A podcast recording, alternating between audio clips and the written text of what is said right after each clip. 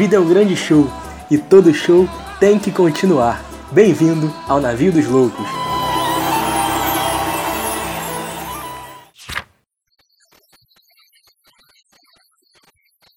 Fala galera, tamo na área, chegamos, chegamos, chegamos, chegamos daquele jeitão. Vem com a gente. Quero ver geral, já ia puxar um funk aqui dos havaianos da antiga, só quem é sabe. Rapaziada, como vocês já viram aí no título do episódio de hoje, nós falaremos de um tema que é fundamental pra gente, que é muito importante. Recentemente foi alvo de controvérsia no Twitter, né?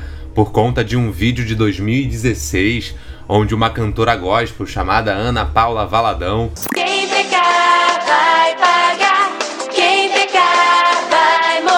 Ela faz uma leitura em relação à AIDS, a- associando a AIDS com o sexo é, praticado por pessoas homossexuais, né? estão achando que isso é normal, gente. Isso não é normal. Deus criou o homem e a mulher. E a mulher. E é assim que nós Glória cremos. Esse é o padrão de Deus. A qualquer outra opção sexual é uma escolha do livre-arbítrio do De ser humano.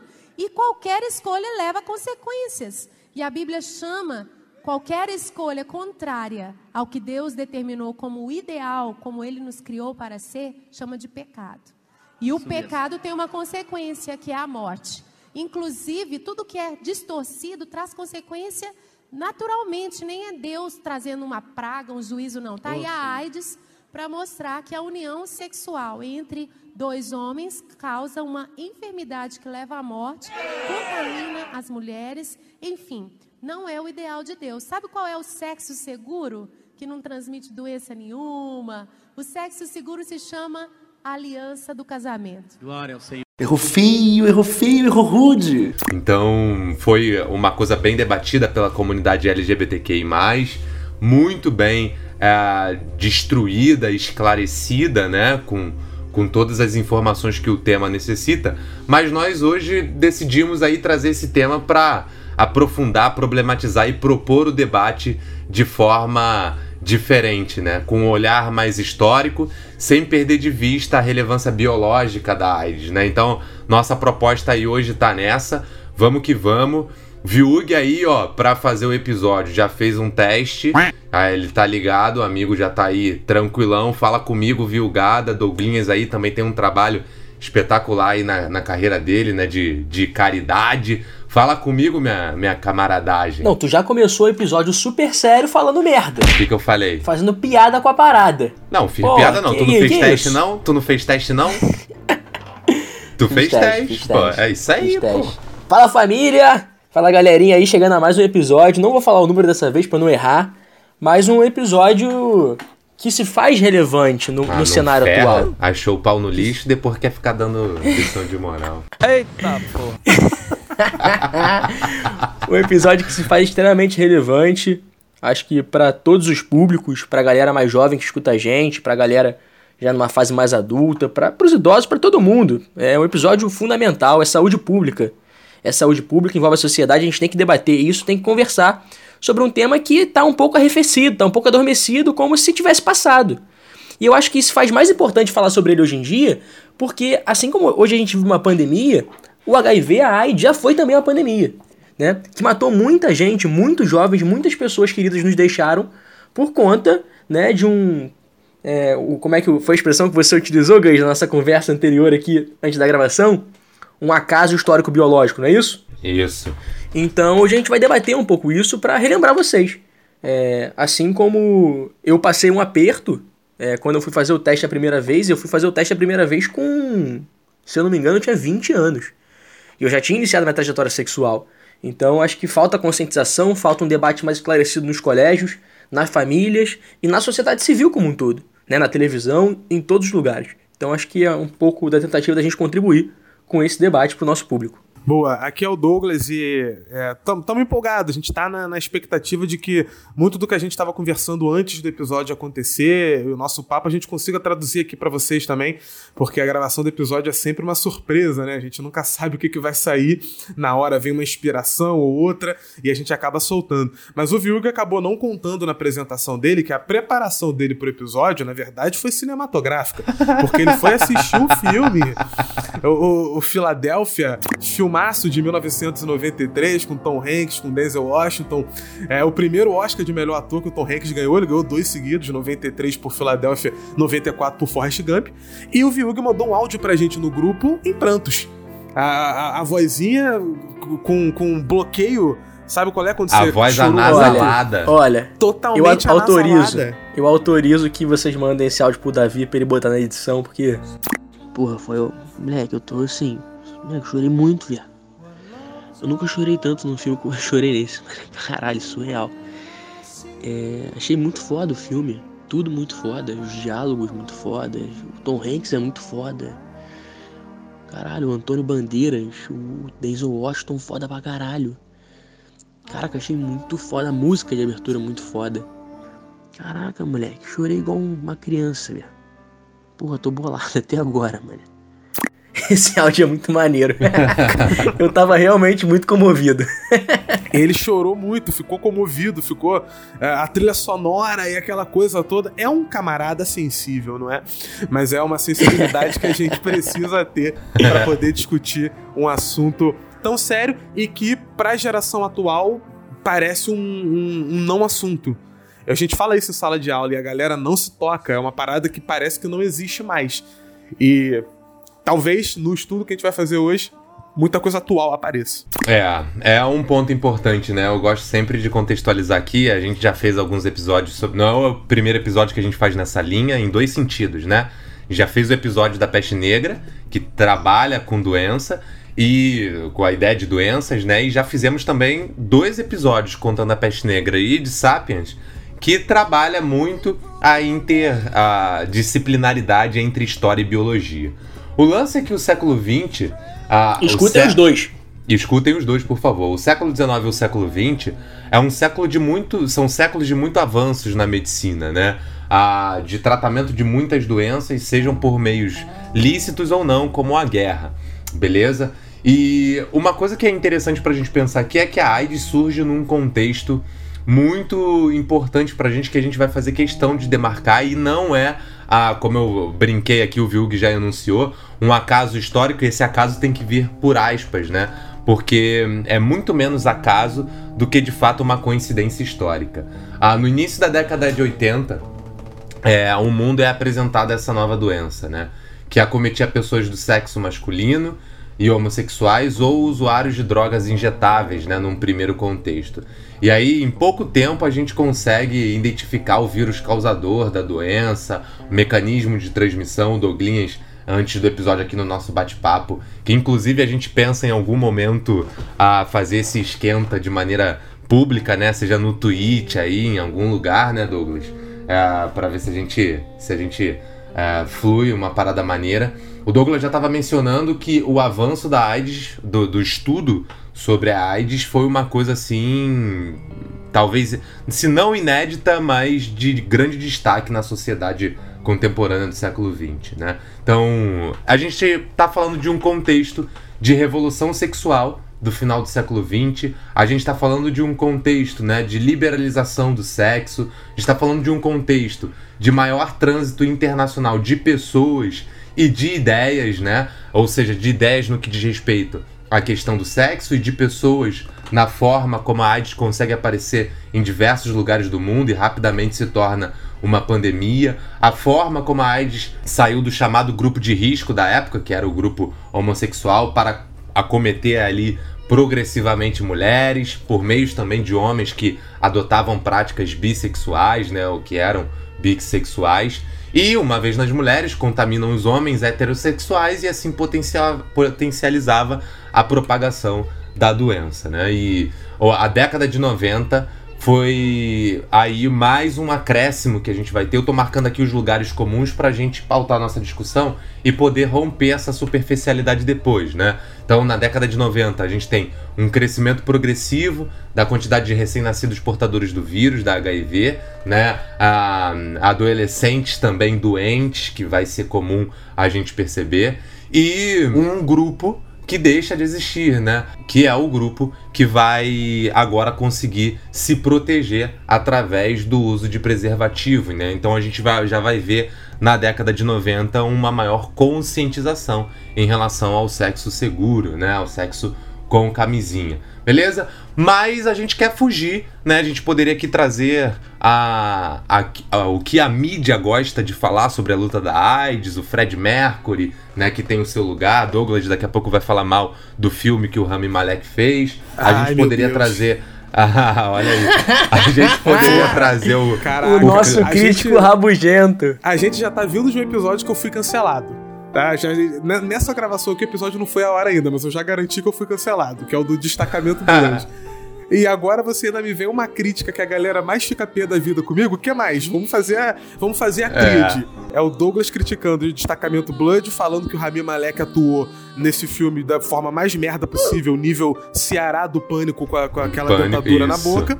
É, e que o filme é uma, uma zona de uma montagem patética. E a terceira crítica é eu falando que a Hannah Arendt é um imbecil. Vamos juntar os três pra poder completar o meu cancelamento de vez da, da comunidade podcastal. Muito bom, da, da podosfera, né, digamos assim.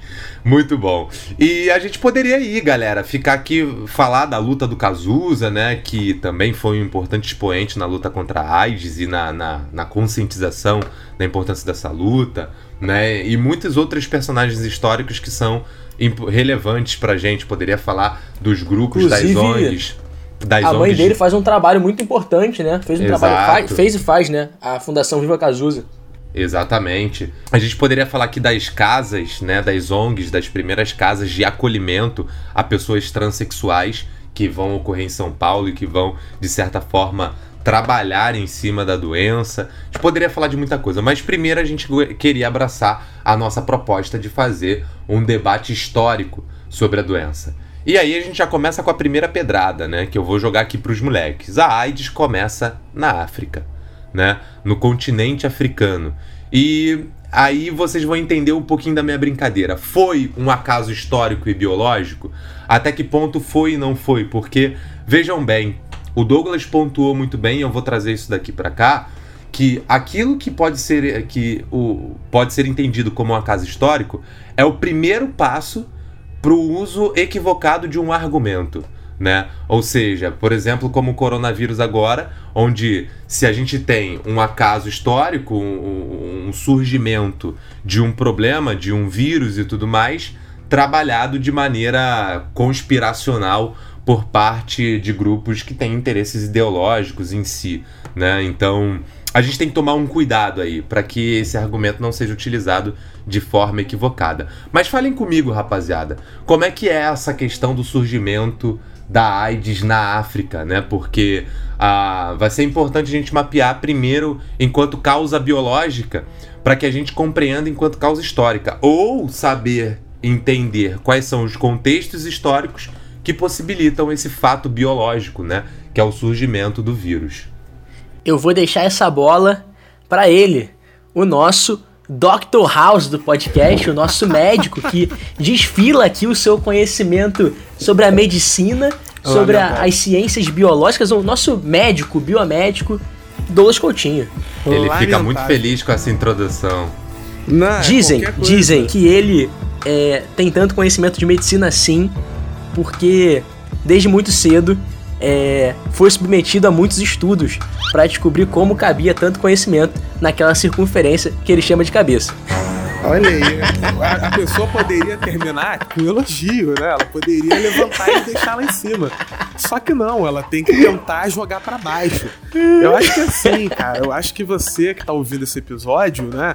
é, a dica que eu dou é pra manter a saúde mental, escolha bem as companhias que andam contigo.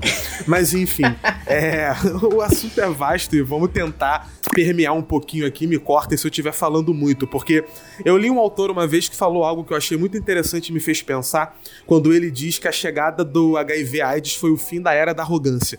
E eu fiquei um pouquinho assim, eu falei, o que, que ele tá querendo dizer? Dei uma lida mais, uma, uma pesquisada maior para tentar identificar e de fato acho que compreendi o que, que o cidadão estava querendo argumentar quando ele diz que a chegada do HIV AIDS representa o fim da era da arrogância, ou melhor, uma porrada na era da arrogância. Qualquer ideia sobre o fim de doenças infecciosas pelo avanço da ciência, pelo avanço da biomedicina, a esperança de viver num mundo livre de pestes, livre de pandemia, um mundo onde todos estariam imunes ou imunizados numa espécie de superimunização de manada contra qualquer doença, tudo isso desaparece quando fica claro que o HIV/AIDS era uma nova doença infecciosa que estava prosperando no mundo que já se pensava livre de tais ameaças, principalmente no momento ali de anos 80, quando o comunismo, o socialismo real estava caindo e a lógica do grande capital era de exaltar-se a si mesmo como o fim da história, para citar o imbecil do Francis Fukuyama, né? Como o momento do ápice onde, onde toda a, a alegria do mundo estaria concentrada no progresso da humanidade. O HIV/AIDS, na real, ele estava infiltrado na África Central, provavelmente desde o início do século XX, mas ele aparece na forma atualmente reconhecível na primavera de 1981, quando médicos de Los Angeles e de Nova York começam a notar um aumento estranho em doenças raras como pneumonia pelo, pela pneumocystis carini, que é uma infecção fúngica que os indivíduos imunocomprometidos são suscetíveis, mas que é extremamente rara em qualquer pessoa que tem um sistema imunológico normal. Os casos começaram a aumentar na primavera de 81 e a galera estava tentando entender por quê. O que que estava causando a morte por aquele tipo de pneumonia por um fungo que o corpo aparentemente já tinha aprendido a lidar e que sabia eliminar até com uma certa facilidade com tratamento de remédios. A gente também vai observar a presença do sarcoma de Kaposi, ou Kaposi, algumas pessoas é, é, pronunciam de maneira diferente, que é uma forma rara de câncer encontrada principalmente em idosos, representada por uma manchinha que dá na pele. Você costuma ver pessoas muito velhas com essas manchinhas. O sarcoma de Kaposi começa a aparecer em pessoas muito jovens, abrindo feridas no rosto e em lugares do corpo, e a, a origem daquela doença, daquele elemento, não estava sendo identificada.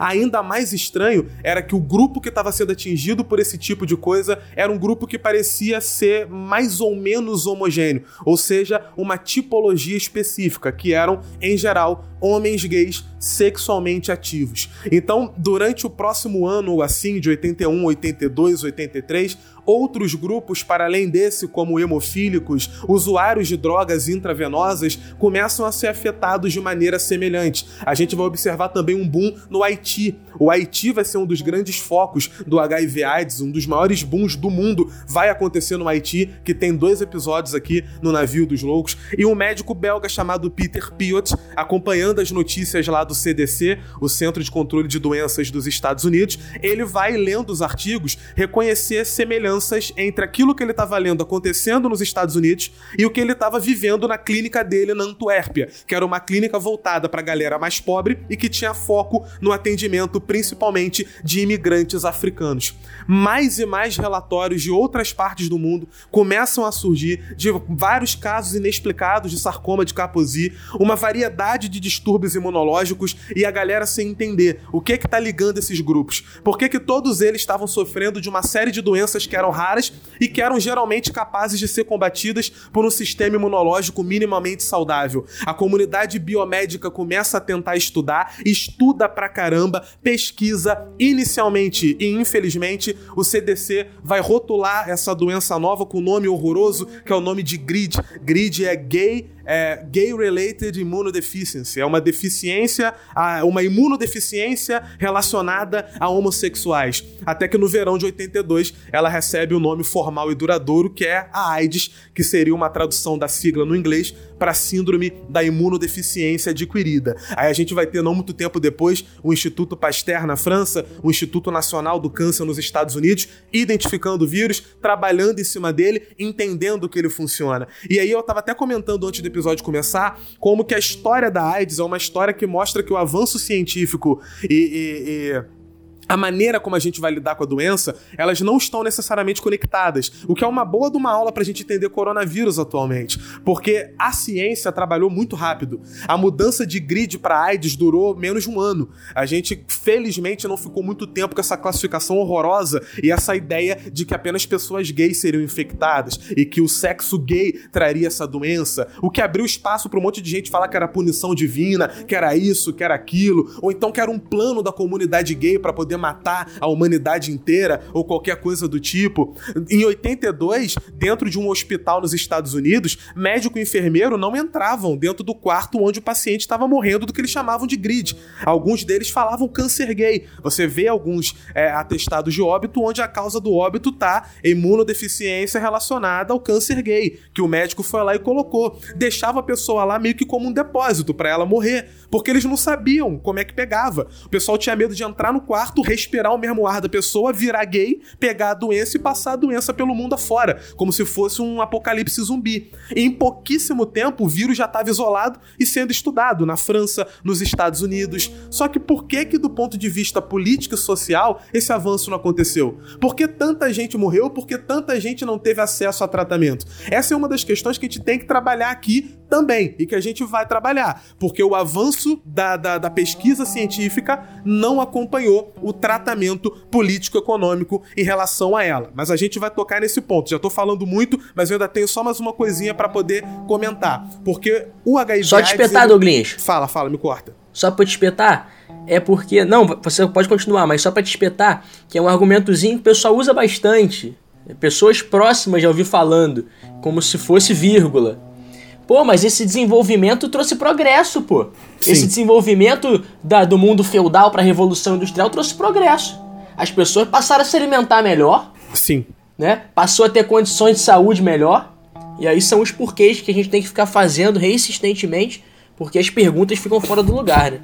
Pô, Vilga, eu vou ser bastante direto pra você. Isso é, faz parte da ilusão dos idiotas que acreditam que é o capitalismo que traz desenvolvimento. Desculpa, mas eu já vou lançar aqui logo na cara. Se fosse o capitalismo que traz desenvolvimento, a gente teria um tratamento humano às pessoas que estavam sofrendo da doença imediatamente relacionado à velocidade das pesquisas científicas. Quando na prática a gente vai encontrar países como o próprio Brasil ou a Uganda e o Senegal tratando com muito mais humanidade e celeridade os pacientes que estavam infectados do que países como os Estados Unidos do Ronald Reagan. Então a gente tem aqui uma demonstração de que não é o capital que traz o tratamento, muito pelo contrário. Quando a galera começou a descobrir remédio que poderia ajudar no tratamento, primeira atitude das grandes empresas farmacêuticas foi botar patente na parada para vender caro, para poder lucrar em cima daquilo. Enquanto que países como o Brasil quebraram a patente e começaram a vender imposto de saúde no SUS essa parada. Então a diferença aqui é que quem traz o desenvolvimento não é o capital, é a capacidade humana de estudar, de pesquisar, de correr atrás. O capital pode ajudar a trazer a base material para essa pesquisa? Sim, mas se esse capital está vindo de uma fonte que está interessada apenas no lucro,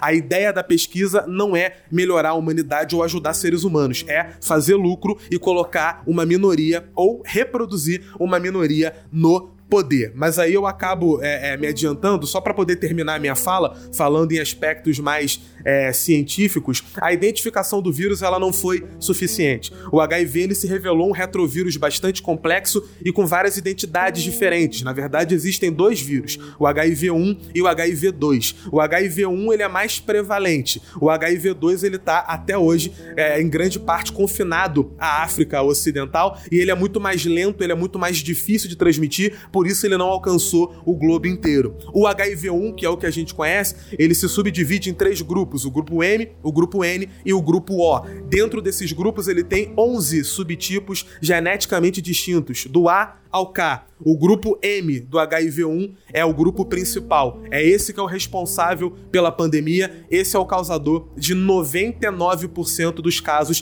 que a gente tem conhecimento. É, principalmente nos subtipos A, C e D, que constituem a, a grande maioria dos casos. O subtipo C, responsável pela maior parte dos casos no sul da África, na Índia, na China, e também por isso responsável por uma grande proporção do HIV no mundo. E a gente está falando de zoonoses.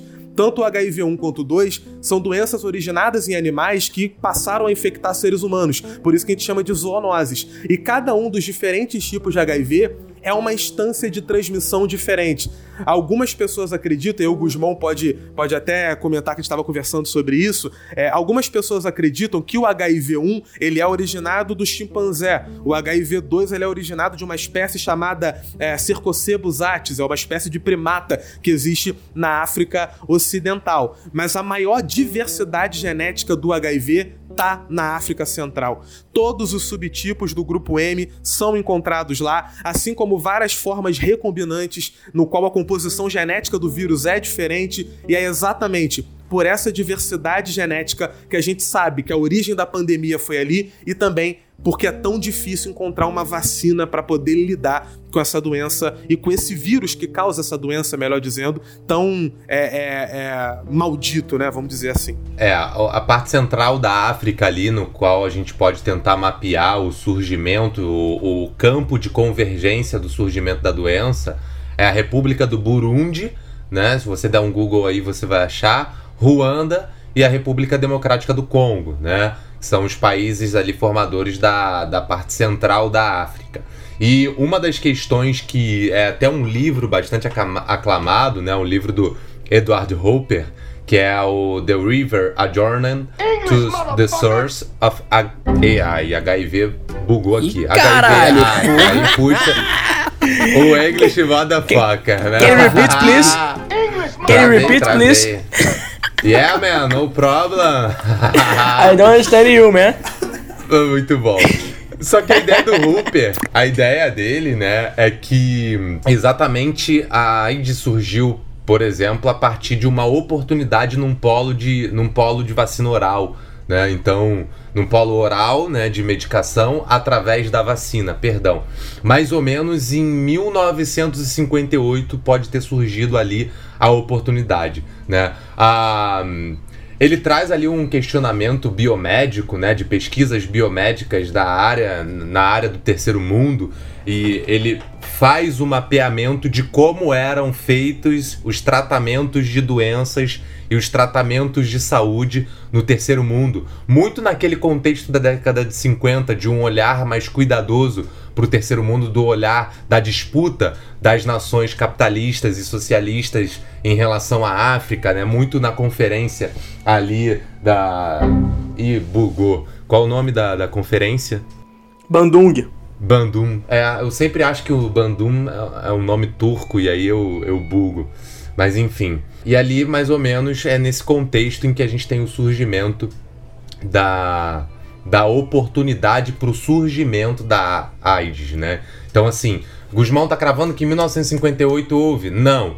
É, o cara mapeia relatórios de biomedicina, relatórios de cuidado no terceiro mundo, principalmente nesses três países, e vê que ali se tem determinadas práticas que pode, com- podem convergir para o que o Douglas acabou de apontar. O mau uso de, de vacinas, consumo Isso. talvez de carne humana, né? O uso não reciclável né, da vacina na veia. Ali começa a se ter Isso aí. um não cuidado para que você possa ter o surgimento da AIDS. Então, é uma questão histórica. Depois vocês podem olhar, porque esse livro ele ganhou o prêmio Nobel. É um livraço. Eu cheguei a dar mo- a- uma olhada nele, né? É muito bom, li algumas resenhas. E para ter ganho o Nobel e para ter feito uma pesquisa tão cuidadosa assim, é, com certeza é um livraço. A conclusão Sim. dele É. é, que. Ô, Gans, só pra te interromper rapidão, é, só pra completar o que você falou, porque é muito legal ver como é que a ciência é sempre um farol, né? A ciência é sempre uma luz, porque isso que você descreveu, a gente tem um relatório nesse, muito próximo nesse sentido em relação ao coronavírus, né? Os caras a- apontando ah, que havia ali uma grande concentração e que pela questão social da região de consumo de carne de animais exóticos, haveria sim a grande probabilidade de, de contágio, né? Exatamente, porque ah, é muito importante de lembrar que a evidência que ele trata é circunstancial. Né? Isso. É uma evidência circunstancial. E o que, que seria a evidência circunstancial?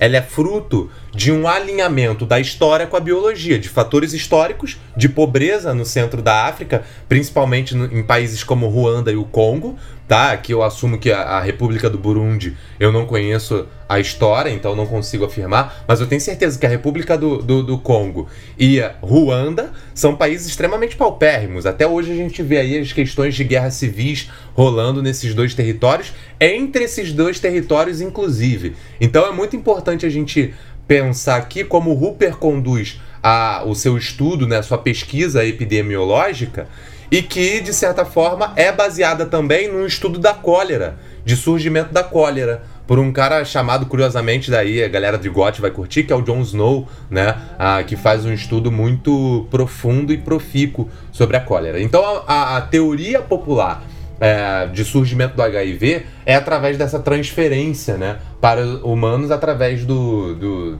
ou do consumo da carne Sim, de sim. chimpanzés, né, ou Sim. através dessas consequências, dessas circunstâncias históricas de, de uso indiscriminado aí da, da, da- dos recursos médicos, né? Como vacina, isso. manipulação de remédio e por aí vai. Então, aí você tem o fiozinho condutor da chegada em humanos. Só que para e pensa, o cara tá dando uma data de 1958.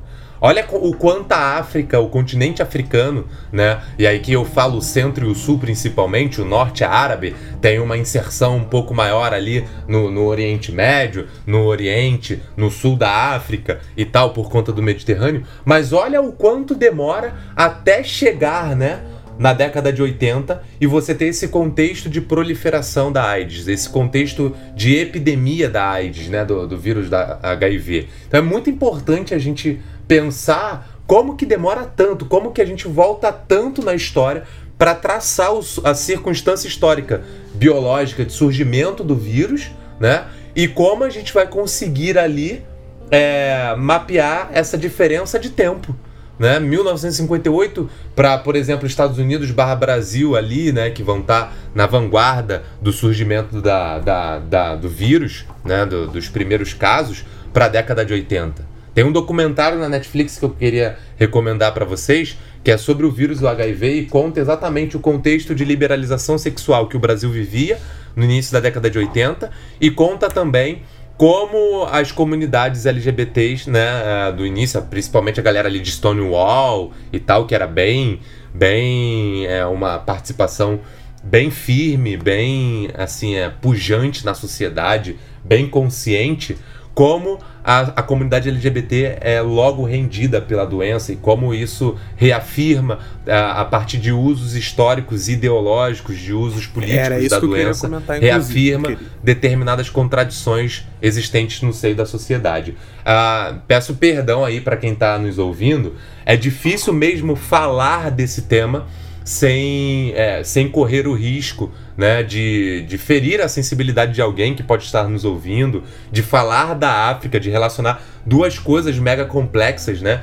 Que é falar do continente africano, falar da doença e ter toda a sensibilidade necessária para a gente lidar com um tema tão sério sem ferir a sensibilidade das pessoas que estão nos ouvindo aí por algum motivo. Então, ah, é, é- é esse o plano que a gente tem, tem traçado. E é muito importante a gente também falar aqui, coisa que o Douglas já trouxe, as formas de transmissão, né? A, a- tem a transmissão sexual, mas tem a transmissão vertical, tem a transmissão via sanguínea, né? Então, essas formas de transmissões, elas são muito importantes também para mapear a maneira como o vírus ele consegue se espalhar. Tudo bem? Então, se você tem uma, uma via sanguínea num primeiro momento, dificilmente é, é, isso explica um pouco a demora do vírus se espalhar da África para o mundo. Talvez se o vírus surgisse numa Europa, num, num centro econômico mais importante, onde tenha é, existido um, um trânsito de pessoas ali muito mais pujante, seja pela viés econômico, social ou cultural, talvez isso acontecesse com uma maior velocidade. Né? Então a, a gente pode observar aí essas causas históricas, essas vertentes históricas que condicionam a maneira como a doença surge. Não sei se Tô com a vocês têm alguma levantada aqui, tô observação. com a mão levantada aqui. Vai lá, tô com a mão Douglas. levantada. Tenho várias, inclusive Por eu tenho favor, uma crítica. Eu tenho uma crítica a uma leitura e vê se, vê se vocês conseguem me acompanhar. Que é uma leitura já clássica, que pra mim é uma falácia. a ideia da libertação sexual que foi citada aí como uma causa de reprodução do HIV. E aí você pode estar fazendo uma cara Sim. de what the fuck agora me ouvindo, mas você vai entender o que eu quero dizer. A libertação sexual não é uma causa, é uma consequência. Libertação sexual só acontece porque essas populações foram marginalizadas na sua sexualidade, que era vista até os anos 60, 70 pela Organização Mundial de Saúde como uma doença. E toda doença tem que ser tratada. Aí a gente vai ter cura gay, vai ter tratamento, vai ter é, cho- eletrochoque, até lobotomia fizeram. Então a galera tá fazendo Behaviorismo, sauna. né? O comportamental. Exato. A galera fazer sauna em São Francisco com orgia, com suruba, aquilo ali é uma consequência. E quando a gente fala de libertação sexual como uma das causas da proliferação do HIV, mesmo sem intenção, a gente está responsabilizando o grupo que é vítima da parada como o culpado pela transmissão dela. E isso aí é falta de análise histórica. Por quê? Porque Sim. se a gente pegar a análise histórica, como é que o HIV começou a se, a se proliferar pela África? Começou a se proliferar pela África com campanha colonial. Lá no Congo belga, Leopoldville, depois vai virar Kinshasa, onde você tratava sífilis, você tratava é, é, é, buba, você tratava doenças relacionadas ao sono com agulha reutilizada. Aí tu pegava uma pessoa infectada, passava para outra. Ou então, quando teve uma campanha maciça nos anos 50 e 60 para poder tratar prostitutas que eram infectadas com a sífilis. Fizeram uma campanha maciça em vários lugares para poder tratar essas mulheres, algumas até à força, e usavam a mesma agulha que tratou uma para tratar a outra. Aí a parada começa a se proliferar pelo mundo, e quando estoura no primeiro mundo nos anos 80, a explicação fácil que a galera encontra é a libertação sexual. Isso faz parte da agenda cultural do governo Ronald Reagan. A ideia de você falar que foi a libertação sexual que causou é botar a culpa na vítima da parada. É chegar e falar, tá vendo? Se você não tivesse fazendo orgia todo dia, o HIV não tinha se proliferado. Não, não. Se você não tivesse invadido a porra da África, se você não tivesse entrado na porra da mata pra poder se infectar com, com, com, com, com a zoonose que tava no chimpanzé, se você não tivesse feito campanha forçada pra poder reutilizar a agulha com pessoas negras e pobres na África, essa merda não tinha chegado no mundo inteiro. Não foi a, a, a, a suruba que foi feita na sauna gay em São Francisco que fez o HIV chegar no mundo. Então, eu, eu- a minha observação é uma crítica, porque a gente acabou engolindo uma explicação moralista que vem da lógica cultural do Sim. capitalismo neoliberal dos Estados Unidos. Quando, na verdade, a explicação ela tá muito mais na questão social africana. Tinha uma amiga do Reagan, famosa também, uma mulher, tinha posição de poder de destaque, Margarete, né? Uhum. O país era socialista, não era? É, comunista, que no início da, da Segunda Guerra Mundial, pós-Segunda Guerra Mundial, matou o cara que foi responsável por descobrir o sistema de comunicação nazista. Tem um filme sobre isso, né? Jogo de imitação. Sim. Não é esse o filme? O que filme conta é a história do cara que cons- sinal, mas a história é muito boa. Mas a ideia é muito interessante, né? Porque o cara consegue vencer a guerra, é, não sozinho, óbvio, mas tem a contribuição muito importante pra guerra, É e depois ele é condenado à morte por ser homossexual, né? Num país comunista, né? É, pra quem não pegou Curioso. a ironia, o país é a Inglaterra. E a Margaret que ele falou é a Margaret Thatcher, que tem o mesmo nível de caráter do Ronald Reagan. Ronald Reagan, Margaret Curioso. Thatcher, a galera que, que deu asilo pro Pinochet, a galera que aplaudiu formação de ditadura na América Latina, Tá ok? a galera que usou o neoliberalismo pra matar de fome um monte de gente. Por que, que o HIV explodiu no Haiti, porra? Se, se a, se a parada que fez o HIV proliferar foi sauna gay, por que, que explodiu no Haiti, onde não tinha essa prática cultural? Explodiu no Haiti por causa das missões de intervenção no Haiti, liderada pelos Estados Unidos, com um bando de agente, de soldado, de gente infectada que ia lá e ficava estuprando mulher, que ficava tendo relação sexual com prostituta, passando a doença pelo Haiti inteiro. E o Haiti não tinha um sistema de saúde pra lidar com aquilo. Porque por, por isso que explodiu no Haiti, porra. Aí você trouxe um ponto interessante, porque talvez a pessoa que esteja nos ouvindo, talvez é, é, é, ela esteja pensando, dependendo de quem for, né? é, mas não tem um fator histórico nisso que o Douglas está falando? Tem, e tem sim. E esse fator histórico soma o que ele tá colocando pra gente, quando na verdade você pode estar pensando que contradiz, não contradiz. A, a possibilidade mínima de transmissão da doença é mínima pelo suor, né, pelas lágrimas, pela saliva, mas é significante pelo sêmen ou pelos fluido- fluidos vaginais, né? Ah, e máxima pelo sangue. E aí, por que, que a gente está falando disso? Porque, historicamente, a, a AIDS e, a e o HIV tem sido predominantemente transmitido via né, é, sexual, né, pelo sexo. Então, mais de 3 quartos dos casos é, tem, é, dão origem aí, tem origem no intercurso sexual. O lance que a gente precisa ter em mente é que o fator de risco não pode ser a homossexualidade. A gente tem, não pode pensar assim, porque senão a gente tá comprando o discurso que o Douglas falou. Mas sim a ideia do, do- do- da parceria sexual. O, o contato entre um parceiro não infectado com um parceiro infectado, né? E aí se a gente para para pensar e a gente olha para a África, que é onde a gente precisa concentrar a- o nosso olhar, né? A, a gente precisa entender que essas mesmas missões levam em consideração o- um, um entendimento de comportamento sexual equivocado lá para a África, num contexto de extrema, de extrema pobreza, de degradação humana, não provocado pelos próprios africanos, mas frutos de uma conjuntura histórica, uma conjuntura histórica colonialista, que é a mesma que acode o Haiti e que está presente na África. Então, assim, é, globalmente falando, é, o intercurso é, sexual dominante, né, é o heterossexual. Só que se a gente parar para pensar aqui, a questão é centralizada na mulher. E eu falo com muito cuidado aqui, com muita sensibilidade, porque a mulher é mais suscetível que o homem a estar infectada. E as razões são desproporcionais, porque a mulher é mais suscetível biológica, cultural e socioeconomicamente. E aí, ah, Guzmão, tá sendo machista? Não, tô fazendo uma leitura. Biologicamente, porque a mulher, ela tem o, o sêmen, consegue ficar mais tempo dentro dela. Caso ocorra ali, mas um período prolongado na vagina, né? Então tem essa capacidade de retenção. A mulher, ela pode também ser violentada ou abusada sexualmente. O que causa, de certa forma, feridas, o que causa uma série de processos que tornam ali a, a, a conjuntura possível de, de contração do vírus, né? E, e, e adicionalmente, né, a gente pode falar também que socioeconomicamente as mulheres são mais vulneráveis e aí entra num debate que é mais complicado, mas tanto do ponto de vista social quanto do ponto de vista econômico, pelas formas de manutenção e garantia da vida ou da dignidade, né? E aí a gente pode ir aqui entrar em várias searas que é muito importante que a gente precisa ter muito e aqui o historiador ele tem que tomar muito cuidado. Qualquer cientista social, vocês que estejam nos ouvindo, vai fazer uma thread no Twitter, vai querer conscientizar algum grupo, vai querer falar alguma coisa, tem que ter muito cuidado para a análise histórica que vocês vão fazer, que nós vamos fazer e com cuidado como a gente vai expor essas informações, porque de certa maneira essas análises elas conduzem e elas não podem nos dizer o que de fato elas parecem na aparência, né? O que de fato é aparente por parte delas. Mas a investigação do historiador é exatamente a capacidade de enxergar essas múltiplas causas, como Douglas e o Hugo trouxeram aqui, políticas, mas também biológicas, se necessárias, culturais e socioeconômicas.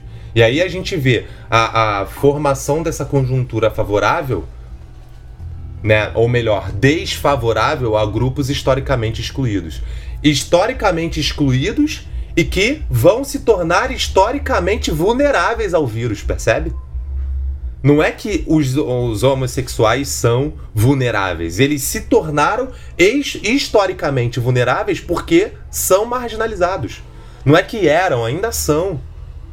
Hoje o esforço é muito grande pela conscientização, pelo uso né, da, da- dos métodos de, de, de prevenção. Hoje o esforço é gigantesco e que bom que é. Mas a gente precisa parar para pensar como a gente não pode culpabilizar.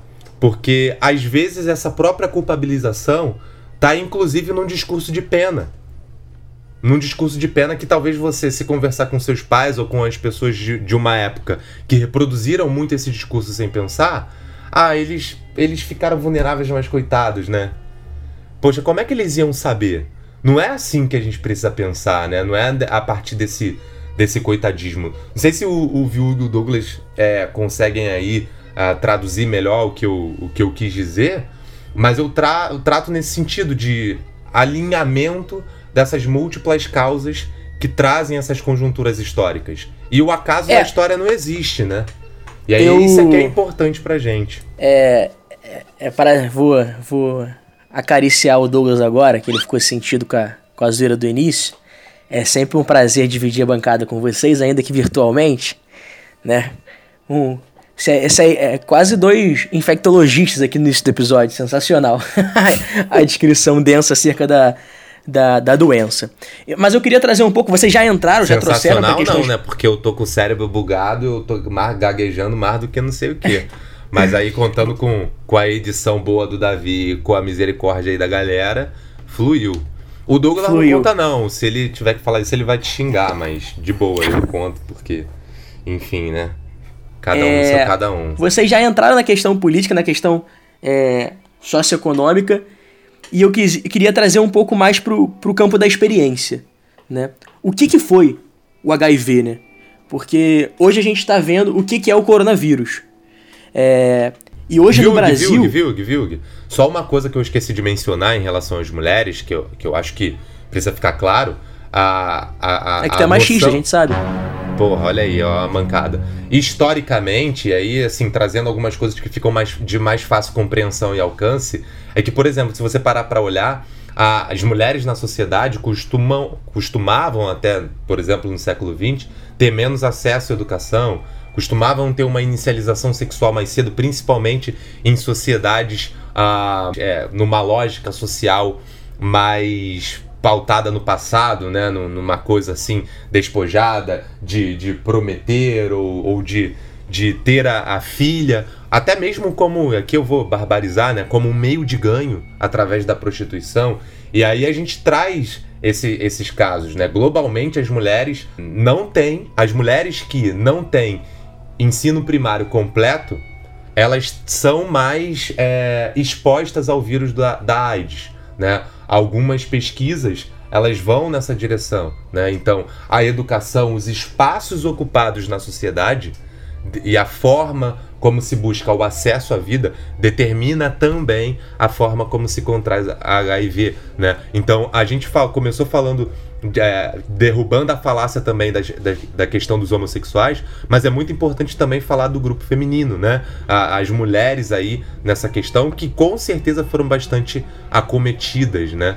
Então, é só esse ponto que eu queria trazer para deixar bem claro, bem escancarado. Beleza? Foi mal, irmão, ter te, ter te interrompido. É, tá bom. Me perdoa, fazia tempo que eu não fazia isso, hein? é rotina sua. Tá só não, matando a rotina saudade. não, para com isso. Não, mas é, pontuação é muito, muito pertinente e tem a ver com o que eu vou falar. É, Ah, que bom, porque porque tu só mencionou o Douglas quando começou a falar. Mas que bom que falei tem a dos, ver com o que falei eu falei dos dois, também. cara. Tá de ciúminho. Não, Caralho. Não, não é ciúminho não, tô só pontuando aí as coisas mesmo, entendeu? Porra, caralho.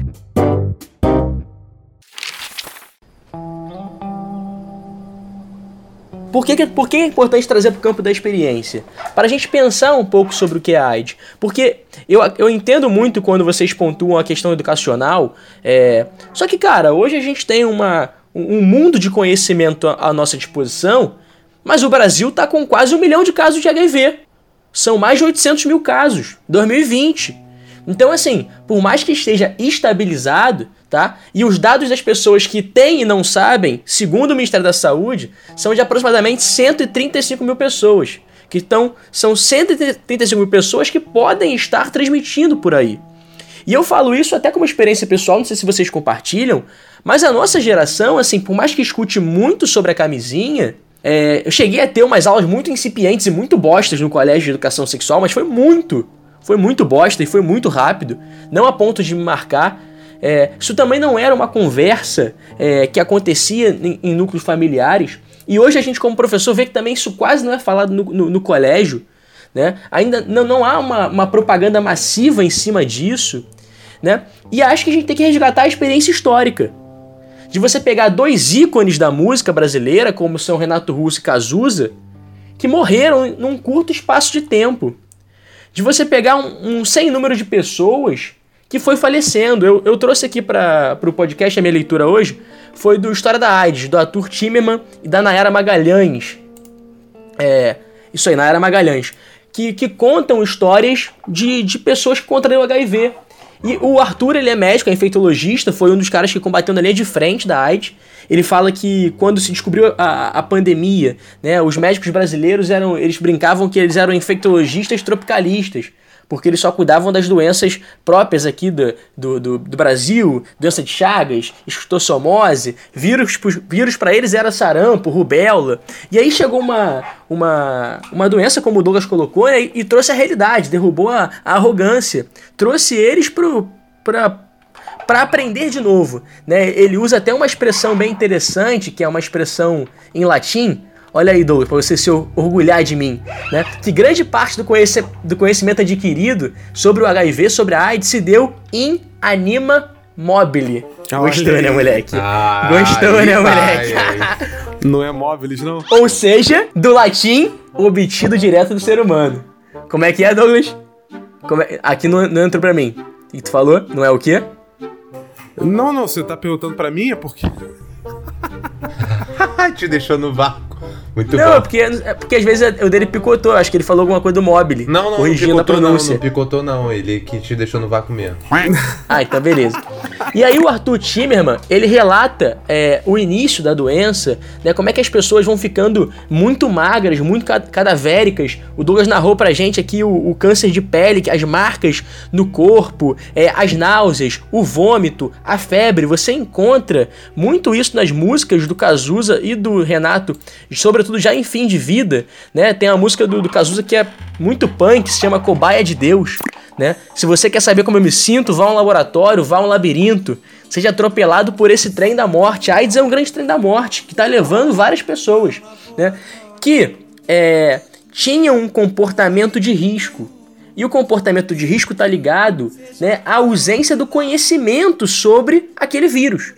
Né? Então, o, como o próprio Arthur- coloca, os próprios médicos, a própria ciência foi aprendendo com o próprio vírus, foi estudando o próprio vírus de acordo com como ele ia se desenvolvendo. O Arthur chega a falar que o hospital que ele trabalhava, uma hora chegou a chamar ele na sala da, da direção, porque em dois meses ele tinha usado 45 atestados de óbito.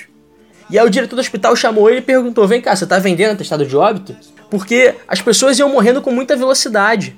Uma doença que é, é- é descoberta em 81 e, e- e vai se desenvolvendo, só vai ter um tratamento eficaz a partir de 95 com o retroviral. Então, é, foram ali 15 anos que, por mais que historicamente seja um tempo curto, mas não tem como você dimensionar o tempo de vida das pessoas. Não tem como você dimensionar a importância de se perder uma vida que seja. Então, o impacto da AIDS na década de 80 e 90 foi assustador. Foi assustador. Só um dado: a, a, a, cidade que contribuiu pra caramba pra disseminação da AIDS é Kinshasa, Sim. que até o século XX era a famosa Leopoldoville, né?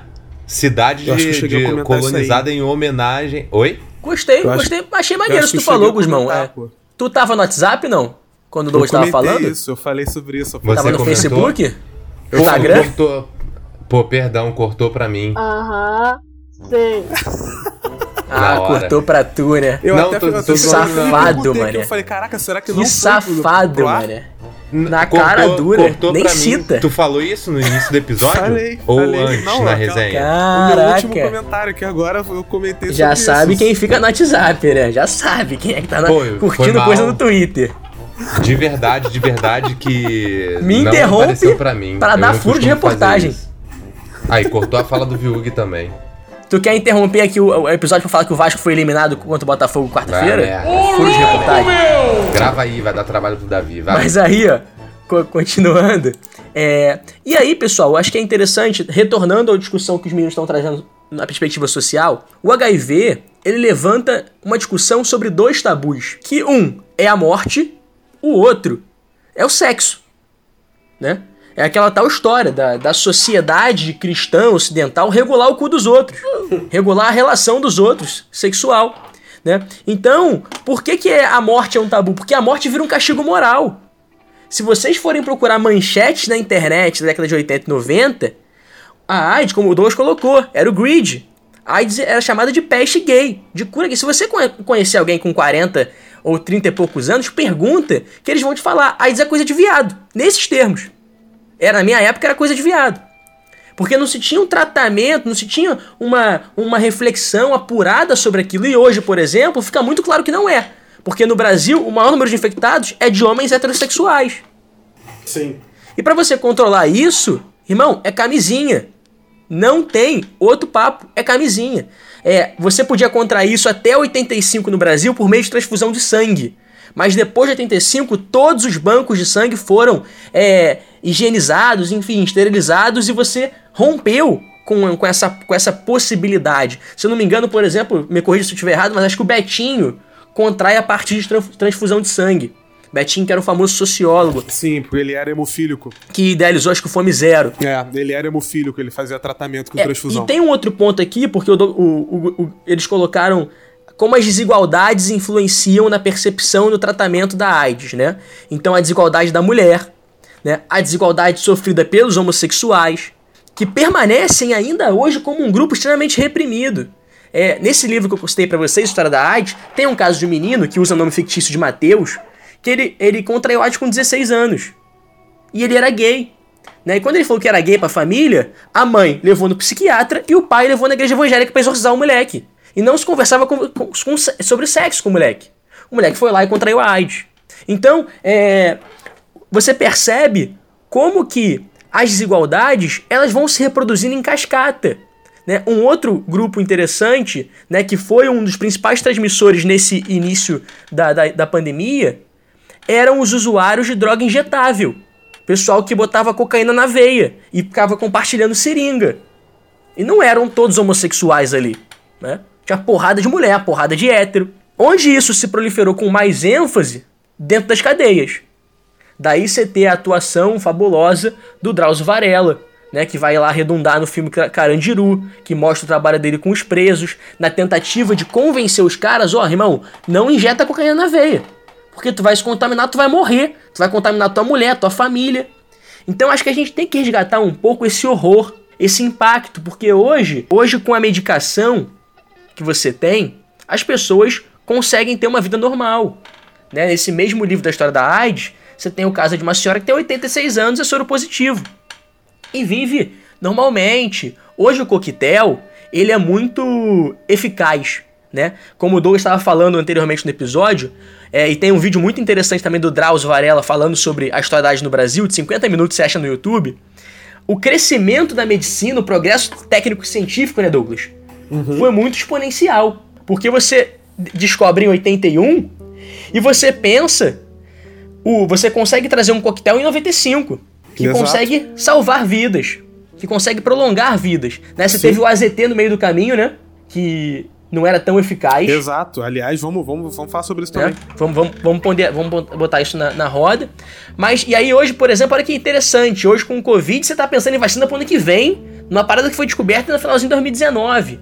Pô, Olha a aceleração do tempo, a aceleração. Também, cara. Com HIV pensaram também, com HIV eles acharam que a vacina ia ser feita em menos de um ano, pô. Eu não quero assustar ninguém. Naquela não, época? Está muito, todo mundo acreditando que a vacina vai vir. Ah, sim. Mas com HIV foi assim também. Eu, eu, vou, eu vou falar que é diferente, tá? Eu, eu não vou, eu vou devolver pro uh -huh. que eu cortei ele como uma cortada de vôlei, mas é, acreditaram também. Com HIV acreditaram que era questão de tempo. Papo de um ano um ano e pouquinho, era anos 80, dois anos no máximo, iriam descobrir uma vacina. Perfeito, esse é perfeito. Então, tô, tô provocando falsas sensações na galera.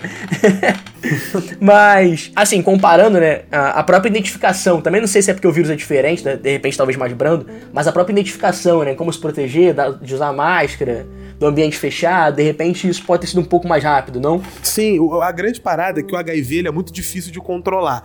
Porque um dos lados é porque ele é aquilo que se chama na comunidade biomédica de lentivírus, que são vírus que se desenvolvem lentamente porque tem um período longo de incubação. O coronavírus ele tem um período de incubação que dura aí uns 15 dias. O HIV pode ficar no teu corpo 10 anos sem você desenvolver AIDS. Então ele tem um período longo de, de é, um período de longa incubação.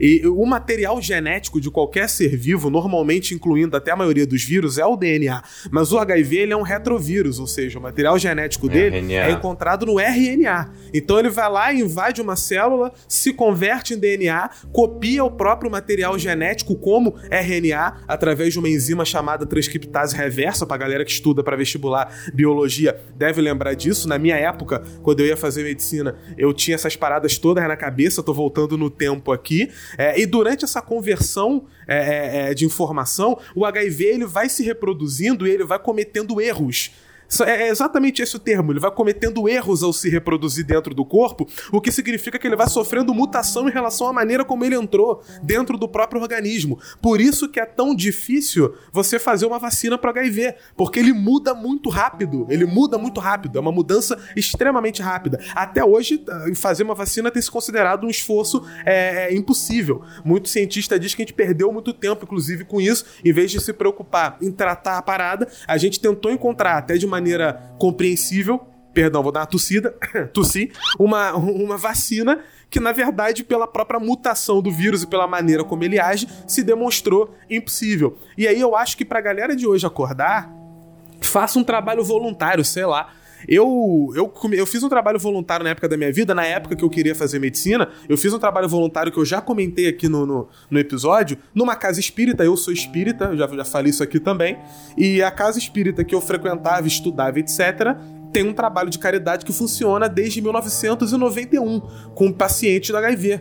Ou seja, numa época onde tinha todo o estigma, não tinha tratamento. Normalmente o paciente ia para lá para morrer. Ele ia lá para ser cuidado pela galera para poder morrer de maneira é, decente, porque normalmente são de famílias pobres. Não tem ninguém de família rica lá não, é todo mundo de família pobre que não tem condição de cuidar. E eu, o, o tempo que eu trabalhei como voluntário lá, eu trabalhava um dia no, no, no, no albergue, no setor de enfermaria adulta, um outro dia eu trabalhava no setor infantil, que era a galera que já nasceu com AIDS na transmissão vertical. Hoje em dia isso já é quase. É, é muito fácil de prever. Não é, não vou dizer que, que não acontece mais, porque tem lugares que não tem acesso à informação, que não tem acesso ao tratamento. Mas hoje em dia, um tratamento com própria ZT faz com que essa transmissão não aconteça. Ou então, mesmo quando ela acontece, o vírus é inutilizado com a criança ainda muito neném. Eu vi esse caso acontecer lá no meu trabalho, inclusive. Isso tem uns 10 anos já, quando a gente recebeu um nenenzinho lá, filho de uma moça que estava em recuperação de tratamento de drogas. Ela é, é, é, se contaminou usando é, agulha suja. A gente não sabia disso, faz parte da ética do trabalho não perguntar como a pessoa se contaminou em nenhum momento, só que ela contava. Ela chegava e ela falava da vida, ela gostava de falar da vida e ela acabou me contando, me trazendo essa informação. E cuidar desse neném era muito difícil, cara. Eu tinha 17, 18 anos e eu me lembro até hoje que eu trabalhei sozinho na casa num dia 31 de dezembro, porque tava todo mundo viajando e tal, eu não, não tenho dinheiro pra fazer viagem. Eu fui lá é. e, e, as crianças estavam todas com os padrinhos. A casa tinha um programa de apadrinhamento, então tava todo mundo na casa dos padrinhos. Só que o neném tinha chegado há menos de um mês. E não, legalmente falando, tu não podia botar o neném na casa de alguém, até porque a mãe tava lá, a mãe ia visitar todo dia. Você não pode pegar e tirar do convívio dela, só porque ele tá em tratamento. Então ficou eu e ela lá praticamente, é, é, com a, os caras que trabalhavam lá no setor adulto, a galera da limpeza, mas tratamento com o paciente que tava lá era só eu. E cara, eu tive que aprender na marra cuidar de neném. O neném ele sentia dores direto, ele sentia é, abstinência do uso da droga, era um tratamento que tinha que dar remédio para ele direto, porque é, o tratamento antirretroviral tem é, é, horário certo, é muito remédio, em algumas vezes tem o uso de, de, de injeção, eu aprendi a dar injeção trabalhando nessa época, e ali você vê a realidade prática de uma parada que muita gente não tem noção. Muita gente não tem noção, muita gente que tá ouvindo a gente aqui não tem noção. Você bota na cabeça que tu não, não vai acontecer contigo e pronto. E eu vi de perto, é. muita gente, eu vi de perto, era papo de eu estar tá conversando com a pessoa, de, de, de eu estar ali fazendo amizade com o paciente, chegava na semana seguinte a cama tava vazia. O que, que houve com fulano? Ah, fulano desencarnou, fulano não tá mais entre nós e tal. É, a gente hoje vai plantar uma, uma, uma, uma árvorezinha ali no jardim em homenagem a ele. A casa tinha essa, essa. Tinha, não, ainda tem essa homenagem. Toda vez que morria alguém, tarefeiro ou paciente bacana, da casa, bacana. eles plantavam. Oi? Bacana demais. É, é assim, eles plantavam. E aí acontecia muito disso, da gente chegar e não ver mais. Desculpa, eu vou só te passar, mas é só porque eu queria contar uma parada que eu já contei para vocês. Não, não, experiência foda. Que experiência é foda. O, o caso de, da, daquela paciente que eu contei para vocês, que ela tinha feridas abertas no corpo inteiro, escaras, e, e você tinha que fazer. Eu fazia o curativo nela. Cada dia era uma pessoa que fazia, eu fazia na segunda-feira. E as primeiras vezes eu não conseguia comer o dia inteiro, por causa do cheiro de carne podre. Era um, as costas dela, a região sacra, a região do cox, era toda aberta, não tinha nada. Você tinha que fazer um curativo interno e externo para não infeccionar e ela não morrer de infecção generalizada. Tinha que mudar ela de, de, de lugar na cama. O certo da mudança de decúbito é de duas em duas horas. Para ela tinha que ser de hora em hora para não ter um aumento das escaras que ela tinha, porque ela tinha escara nas costas e nos dois lados da bacia, dos dois lados do quadril. E ela não podia deitar de bruço, porque traria dor para ela, ela poderia sufocar, qualquer coisa do tipo. E era cuidado direto, comida na boca, ela não falava. Como é que ela foi infectada? A filha dela contou pra gente.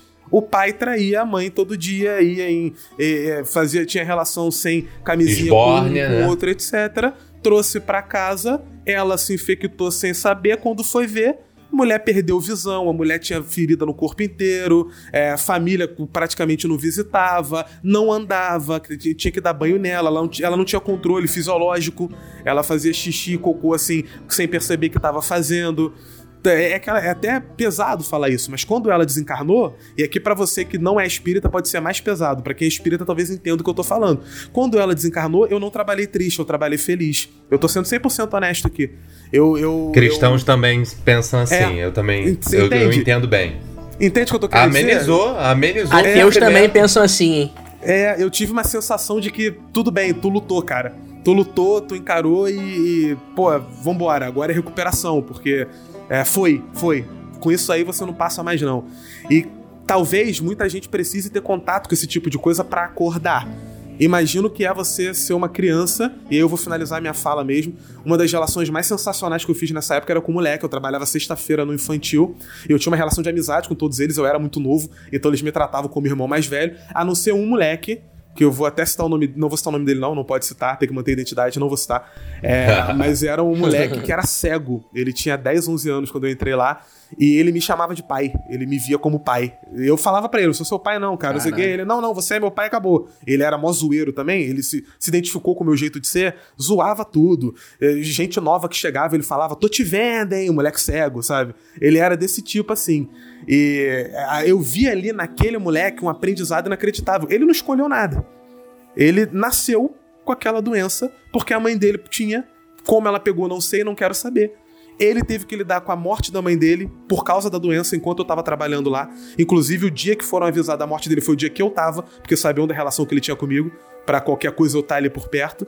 E quando você vê essa parada por perto, você vê o impacto social dessa doença. E por que, que ela tem que ser discutida?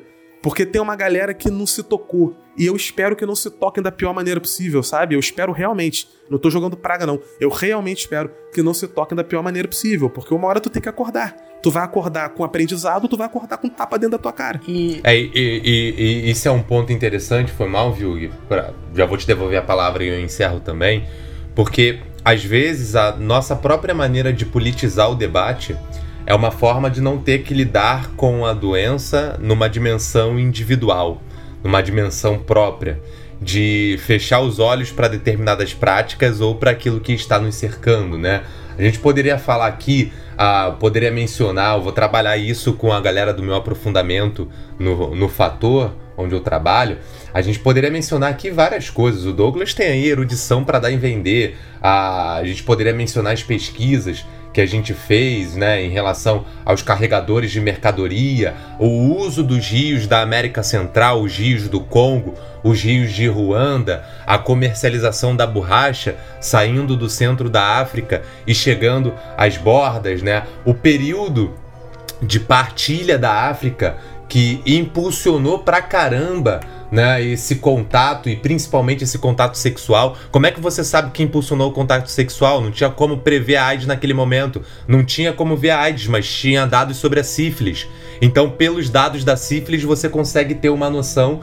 A, a partir das doenças sexualmente transmissíveis, você chega num modelo de interações sexuais que eram forçadas que eram totalmente desfiguradas, que eram totalmente fora, fora desse padrão, né? Um padrão de aceitação, enfim, comum, minimamente aceitável e por aí vai. A gente poderia falar dessa dimensão política que te faria centrar um olhar, né?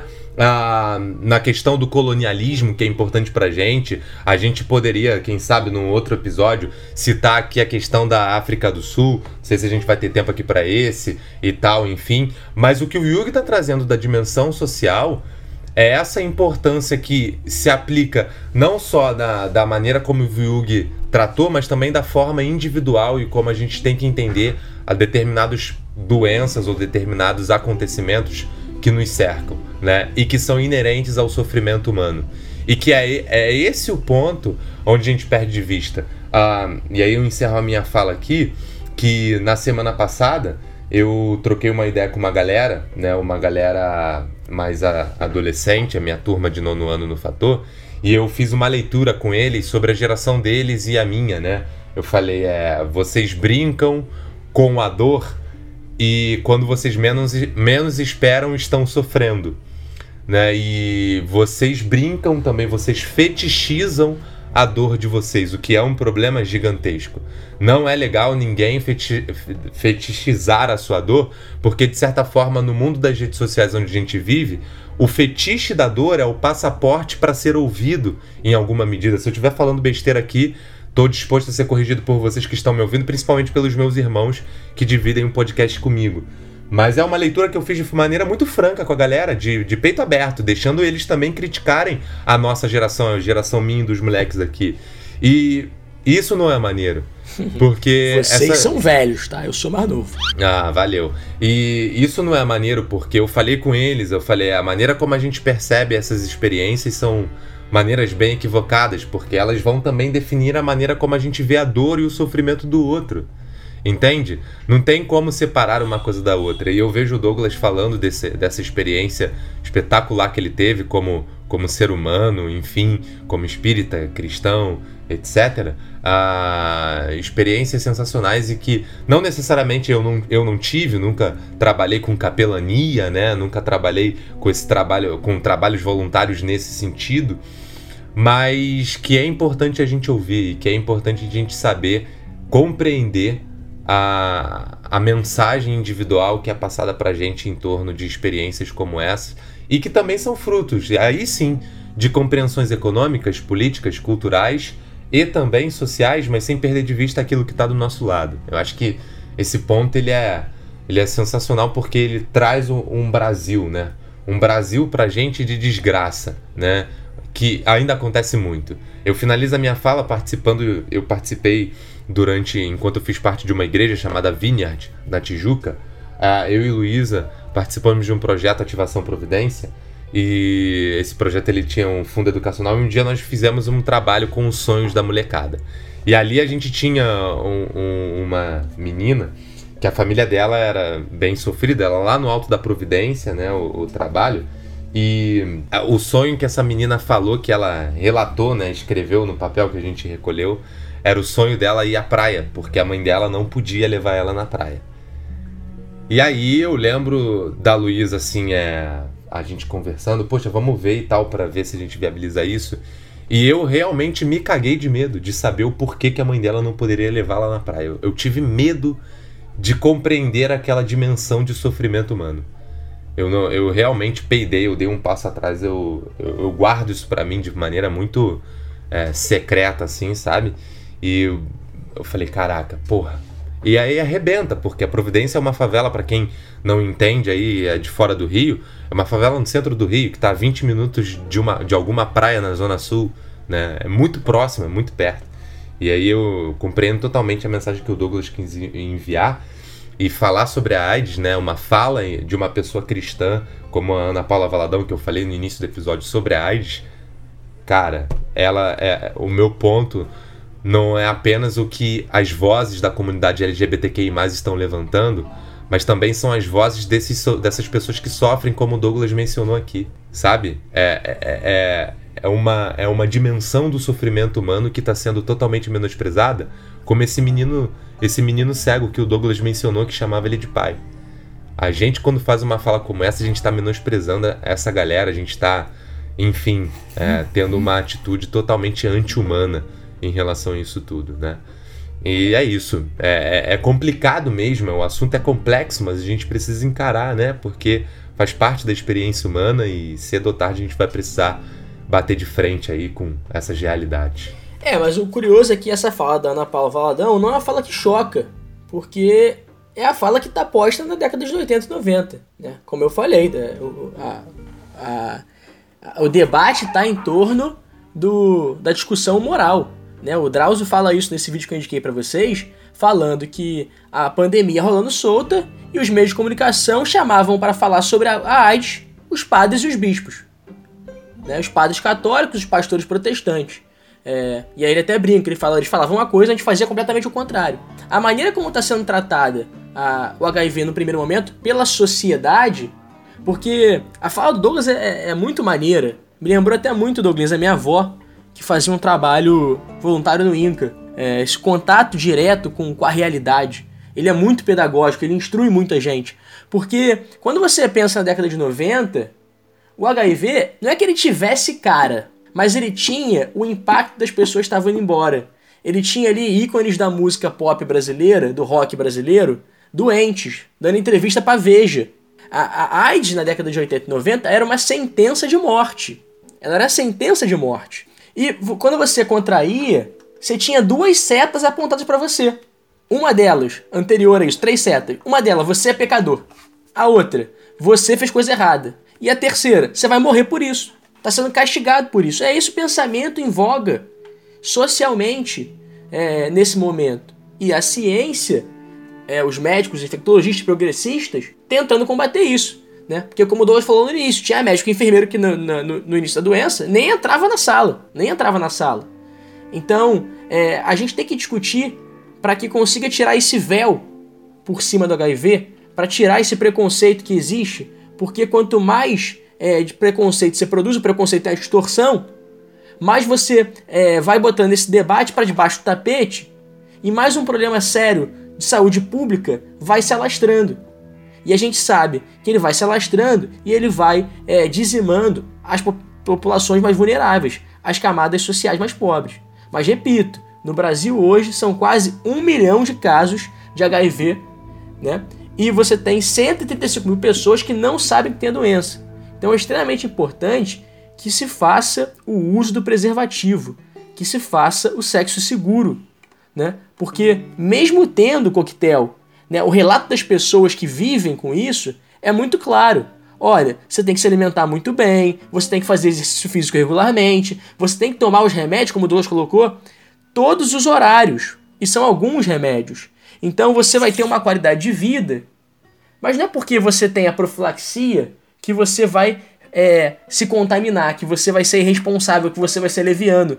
Porque além de ser leviano com você, você coloca em risco as pessoas da sociedade.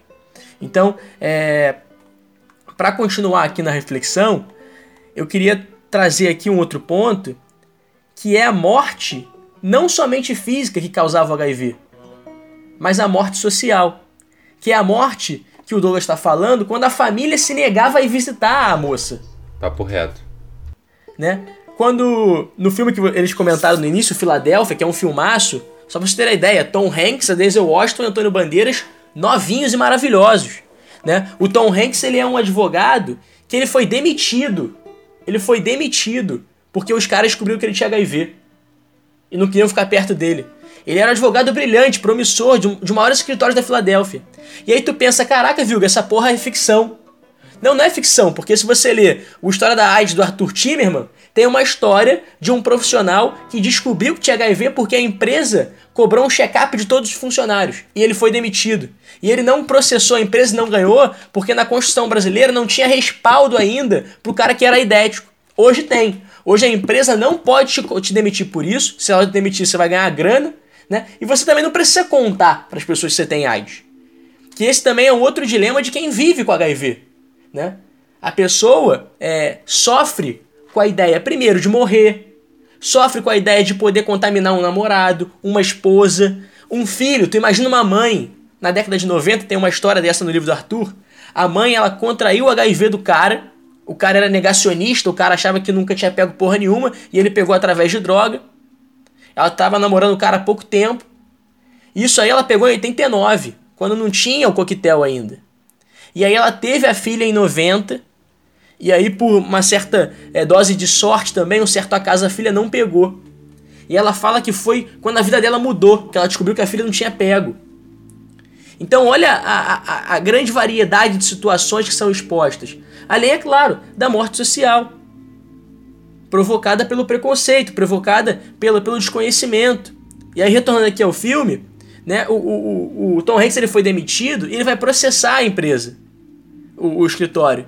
E quem vai defender ele era um advogado que ele já tinha conhecido, que é o Denzel Washington, e que é um advogado homofóbico, e que ao longo do processo ele vai mudando um pouco a percepção dele acerca da doença, acerca da homossexualidade. E aí todo o pano de fundo do filme discute essas questões sociais, né? Que permeiam a nossa sociedade, por mais que a gente feche os olhos. Eu tenho a porrada de amigo meu que eu conheço, e eu sei que eu tenho a porrada de aluno que é irresponsável, porque a gente não discute isso. Que acha que a camisinha tira o prazer da relação. Só que, irmão, a gente tá falando aqui só de HIV, tá? Tem sífilis, tem herpes, tem HPV, tem hepatite, tem a porrada de doença. Então, é, a gente não pode perder de vista. A gente está no meio de uma pandemia. E a gente, com comportamento irresponsável, pode provocar outras pandemias. Então, é, a isso, política de Estado, a isso, reflexão, a isso, educação. Porque a gente sabe que, no fim da história, essa corda vai arrebentar para os grupos mais fracos, que não têm acesso à educação, que não têm acesso é, a meios financeiros e econômicos para buscar um tratamento, como tinha gente no início do HIV que conseguia importar medicamento que ainda não tinha no Brasil. Douglas vai falar um pouco sobre isso, como o Estado brasileiro agiu bem para combater essa pandemia da década de 90, enfrentando um pouco o mercado farmacêutico. Então, é, a gente não pode fechar os olhos para esse para essas questões, a gente tem que se informar, a gente tem que parar com essa ideia de que é, se eu não comi puta, eu não sou gay, então não tô em risco. Tô falando nessas palavras porque são essas palavras que estão no livro do, do Arthur Timmerman em um, né, em um dos, dos relatos. A gente tem que refletir é, e discutir sobre o HIV. E eu achei que a, a, pandemia acabou sendo um momento oportuno para isso. Perfeito. Eu, eu finalizo também, depois de trazer a parte pessoal, fazendo essa reflexão final sobre a maneira como a gente lida com isso. Né? Os Estados Unidos normalmente são muito foco. A gente vai ter um grupo ativista, o ACT UP, que vai fazer muito sucesso lutando para que as pessoas pudessem ter acesso ao medicamento. Para quem quer ter uma dica cultural, eu indico um documentário chamado Paris is Burning, Paris está queimando, que é um documentário que fala sobre é, pessoas transgênero, travestis, etc., que viviam na, no, no submundo de Nova York, ali dos bailes, a época do Vogue, e faziam competições de quem faz melhor o Vogue, de quem dança melhor, de quem se vestiu melhor. E o documentário vai além do bailes para poder mostrar o dia a dia dessas pessoas e como a imensa maioria, quase 100%, estava infectado e vários morrem ao longo do documentário termina o documentário, vários que começaram o documentário estão mortos. Os que não morreram por AIDS morreram por overdose ou morreram assassinados fazendo um programa com alguma pessoa homofóbica, homossexual enrustido que matou com medo de, de, de ter a sua identidade revelada, por exemplo. Indico também a série Pose que é uma espécie de releitura desse documentário, inspirado no documentário, com atrizes trans protagonizando a série, o que é muito importante, até no sentido de visibilidade, porque são atrizes espetaculares, não estão ali simplesmente por serem trans para poder é, preencher uma cota e ganhar aplauso, são atrizes espetaculares e atores também. O Billy Porter, que é um puta de um cantor e um ator excelente, ganhou o Emmy de melhor ator em drama do ano passado, também tá é, é, nessa série destruindo e falando da questão da AIDS, falando da marginalização não só da comunidade homossexual, mas também da comunidade negra. Por que, que eu tenho 75% dos infectados por AIDS nos Estados Unidos sendo negros? Por que, que mais de 70% dos que morrem são negros, em sua maioria pobres? Tem alguma razão aí. É óbvio que tem alguma razão. Porque os governos que lidam com HIV, em geral, lidam da maneira mais escrota possível, ligando ou, ou, ou se relacionando diretamente com o capital. A gente vai ter um imbecil lá nos Estados Unidos, que eu não vou lembrar do sobrenome dele, era Pete alguma coisa, Peter Duisberg, era isso mesmo, que ele nega o HIV até hoje, eu acho que ele tá vivo ainda. Ele diz que o HIV foi uma invenção da mídia para poder terrorizar as pessoas e que se você pegar o vírus do HIV e injetar no teu corpo, não acontece nada contigo, que isso é tudo mentira, que esse vírus é criado em laboratório. E um bando de lelé da cuca indo junto e batendo palma, sabe? E, e, e qual era o argumento desses caras? Você acha que ele tá falando que ele é maluco? Não. Ele tá dizendo que a parada é gasto do governo extra para poder é, conquistar voto. Ou Ou seja, a ideia do cara é acabar qualquer auxílio, qualquer tratamento para quem sofre da AIDS, porque para ele é uma doença que não existe. Porque o que essa galera quer é matar pobre. O que essa galera quer é matar negra, matar gay, é matar gente trans. É isso que eles querem. Eles querem que essas pessoas todas morram para que a, o, a, a lógica social seja aquelas que eles consideram a perfeita. Se tu for, tira o preconceito, vai estudar. O que que Cuba fez quando a AIDS surgiu? Primeiro caso de HIV em Cuba, primeiro caso, isolamento estrito, lei todo mundo vai ter que, se, vai ter que fazer o exame, todo mundo vai ter que seguir as normas é, é de cuidado sobre o HIV.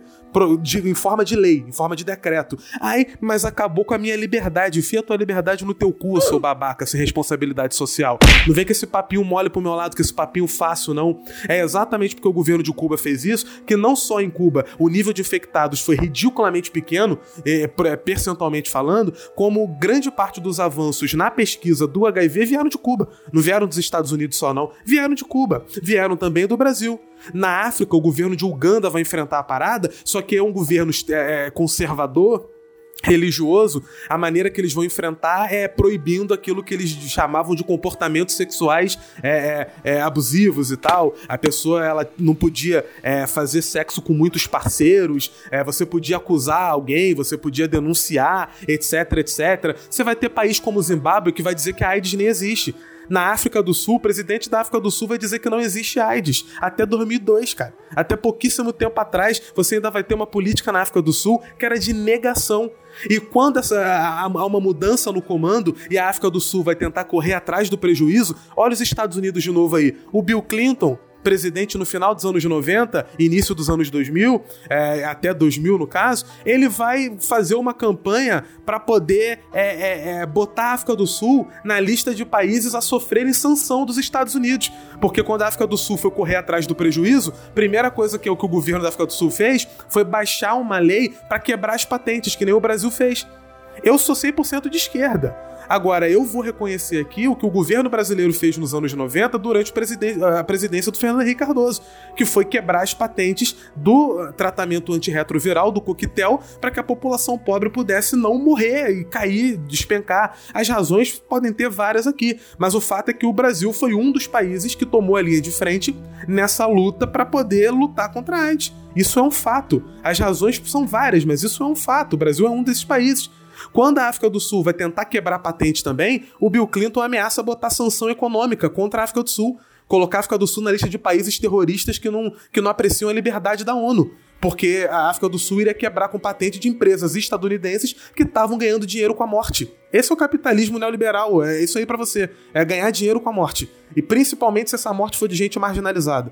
Portanto, a minha última fala aqui nesse episódio é para mostrar que quando a gente discute AIDS, não é só para falar do elemento biológico, é para falar do elemento histórico-social. Há uma razão para a gente não ver mais se falar sobre a AIDS por aí, há uma razão para tanta gente ter morrido sem precisar ter morrido. E não é por causa da orgia gay na sauna de São Francisco, não é porque o gay fazia sexo com todo mundo e cada dia tinha um parceiro diferente, não é porque o Foucault teorizou, não é nada disso. É porque a gente está falando com uma doença que vem de uma imposição colonial no continente africano, não nasce por isso, mas se reproduz e se prolifera por isso e que vai ser utilizada como arma para poder continuar matando gente marginalizada. Porque é assim que o sistema se reproduz. O sistema se reproduz matando aqueles que ele vê como se não fossem úteis. É, a Lélia Gonzalez, para poder finalizar, ela tinha uma reflexão sobre isso sobre como a, a, a, negritude em países de terceiro mundo, eles não entram nem naquela cota que Marx fala do, do exército de reserva,